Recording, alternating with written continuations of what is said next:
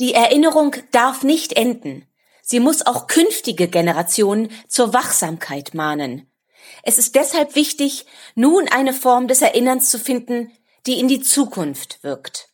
Sie soll Trauer über Leid und Verlust ausdrücken, dem Gedenken an die Opfer gewidmet sein und jeder Gefahr der Wiederholung entgegenwirken. So Roman Herzog in seiner Proklamation am 3. Januar 1996. Ich heiße Sie herzlich willkommen bei Bildung auf die Ohren, dem Podcast des Deutschen Bildungsservers.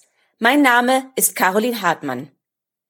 Seit 1996 gedenkt Deutschland jedes Jahr am 27. Januar offiziell der Opfer des Nationalsozialismus. Dieser Tag wurde bewusst gewählt. Am 27. Januar 1945 erreichte die Rote Armee Auschwitz. In den drei Komplexen des größten deutschen Konzentrations- und Vernichtungslagers waren nur noch knapp 8000 Häftlinge am Leben. Zwischen 1940 und 1945 wurden hier mehr als eine Million Menschen ermordet. Juden, Christen, Sinti und Roma, Menschen mit Behinderung, Homosexuelle, Männer und Frauen des Widerstandes, Wissenschaftler, Künstler, Journalisten, Kriegsgefangene und Deserteure.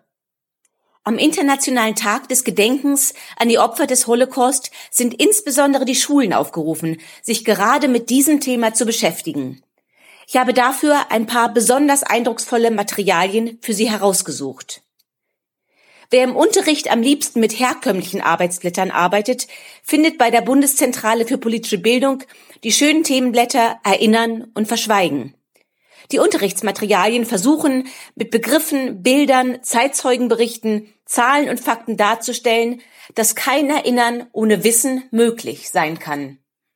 Der individuelle, ganz persönliche Umgang mit der Shoah wird durch fünf Darstellungen thematisiert und zur Diskussion gestellt. Das Fritz Bauer Institut bietet zudem umfassende Online-Unterrichtsmodule und pädagogische Materialien für die Sekundarstufe 1 und 2 rund um den Holocaust.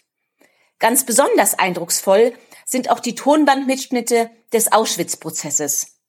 Neben der Transkription des 430-stündigen Mitschnitts finden Sie 100 Stunden O-Ton ausgewählter Vernehmungen.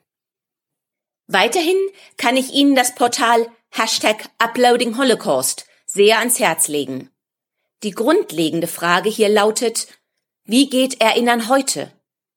Mit Hilfe von Videomaterial und interaktivem Fragebogen werden die Schülerinnen und Schüler dazu aufgefordert, die eigene Haltung in Bezug auf den Holocaust zu reflektieren. Zudem kann ich Ihnen die WDR History App sehr empfehlen.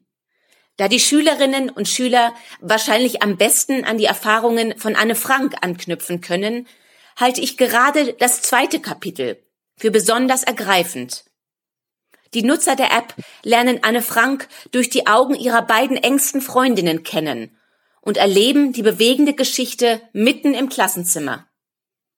Weiterhin finden Sie bei der Bundeszentrale für politische Bildung das Projekt Die Bibliothek der geretteten Erinnerungen der Wiener Organisation Zentropa. Mit Hilfe von animierten Fotos und Karten sowie autobiografischen Erzählungen werden hier die Lebenswege europäischer Juden eindrucksvoll nachgezeichnet. Ich bedanke mich, dass Sie heute mit dabei waren. Ich hoffe, Sie haben ein paar außergewöhnliche Ideen für Ihre Unterrichtsgestaltung mitnehmen können, an die sich Ihre Schülerinnen und Schüler noch lange erinnern werden und die, wie Roman Herzog meinte, auch in die Zukunft wirkt.